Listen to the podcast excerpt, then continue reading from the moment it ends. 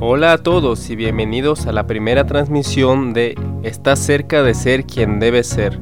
En el tema de hoy abordaremos qué es un pensamiento ansioso, cómo identificarlo y cómo podemos cambiarlo.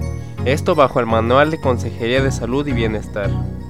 Un pensamiento ansioso es todo aquel que nos causa estrés, que nos pone nerviosos, que nos incomoda, porque bueno, la manera de pensar sobre las cosas afecta a la forma en que sentimos y por ende repercute en la manera en que nos comportamos. Cuando sentimos ansiedad, se producen cambios en nuestra manera de pensar, así como en la manera de sentir. Tendemos a ver el lado negativo de todo y a imaginar que van a suceder cosas desagradables. Estos pensamientos pueden incrementar aún más con la ansiedad. Todo el mundo mira hacia el futuro tratando de prever y evitar los problemas, estableciendo un equilibrio entre lo positivo y lo negativo.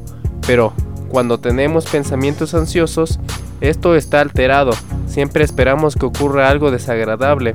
En estos casos, nos preocupamos antes de que nada suceda, esperamos lo peor o nos repetimos que no seremos capaces de afrontar algo, cuando en realidad no tenemos ningún fundamento para pensar de esa manera.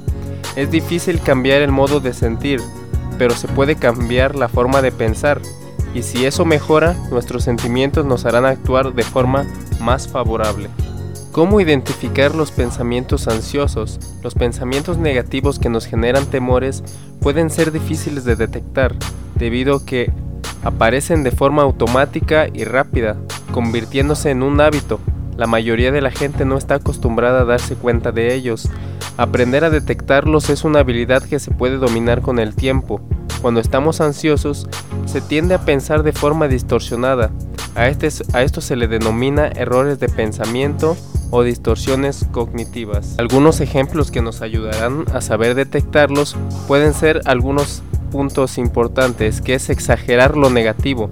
En este punto se comete esta distorsión cognitiva cuando pensamos que las cosas son mucho peor de lo que realmente son. El segundo punto es la generalización, que a partir de un hecho aislado se hace una regla general y universal. Por ejemplo, seguro que como esto ya pasó alguna vez, pasará siempre. El punto 3 es el pensamiento todo o nada, que se refiere a la tendencia a evaluar sus cualidades personales recurriendo a categorías extremas ya sea blanco y negro, inteligente, tonto. Por ejemplo, si no hago esto a la perfección, seré un inútil. El punto 4 es tomar las cosas personalmente. Usted puede tener creencias sobre sí mismo o sobre las otras personas que no son realistas del todo. La gente ansiosa suele imaginar que los demás le están juzgando con severidad. Por ejemplo, si la gente me mira así, es porque seguramente estoy haciendo el ridículo. Ahora bien, ¿cómo podemos cambiar la forma de pensar? ¿Cómo podemos cambiar esos pensamientos ansiosos? Y bueno, al principio nos puede resultar muy difícil cambiar la forma de pensar y esto puede desencadenarnos aún más pensamientos negativos, tales como soy uno inútil y no puedo hacer nada bien. En dado caso de ese tiempo y en caso de necesidad, busque la ayuda de su amigo o de su psicólogo Recuerde que usted puede aprender a pensar de manera más realista y este cambio le hará mejor en gran medida a su calidad de vida. Algunas sugerencias pueden ser, en primer lugar, anotar sus pensamientos negativos o atemorizantes, tan pronto como sea posible. Si es difícil detectarlos de todo, trate de darse cuenta cuando se sienta mal de ánimo y pregúntese, ¿qué pasa por mi mente justo antes de empezar a sentirme ansioso? En segundo lugar, pregúntese, ¿lo que pienso corresponde con la realidad? Para comprobar si sus pensamientos se ajustan a la realidad puede pedir la opinión de alguien de su confianza que vea desde fuera de la situación. Pregúntese si todas las personas tendrían la misma creencia en esta situación, si esta creencia es válida para todas las situaciones, sobre otras situaciones similares. Pregúntese si podría estar cometiendo un error en la forma en que está pensando. En tercer lugar, debe luchar contra cada uno de los pensamientos irreales o negativos, cambiándolos por otros más realistas y tranquilizadores. Estos deben ser diferentes a la creencia poco realista. Debe tratar de llegar a conclusiones realistas. Debe tratar de, reproducir, de producir tantos pensamientos como sea posible.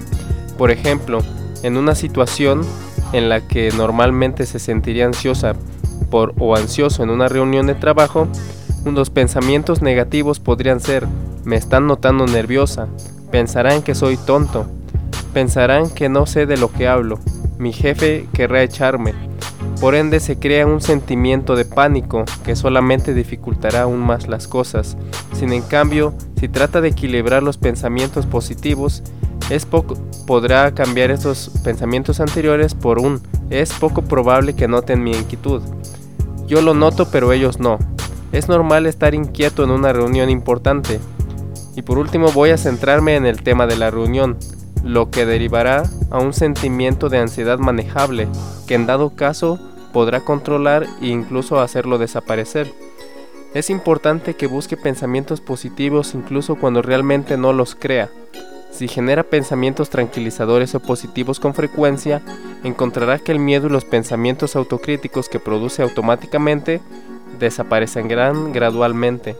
¿Usted se considera una persona con pensamientos ansiosos? Trate de ponerse a reflexionar sobre las actividades o pensamientos que normalmente tiene y trate de identificar algunos. Si es así, acuda con un profesional de la salud.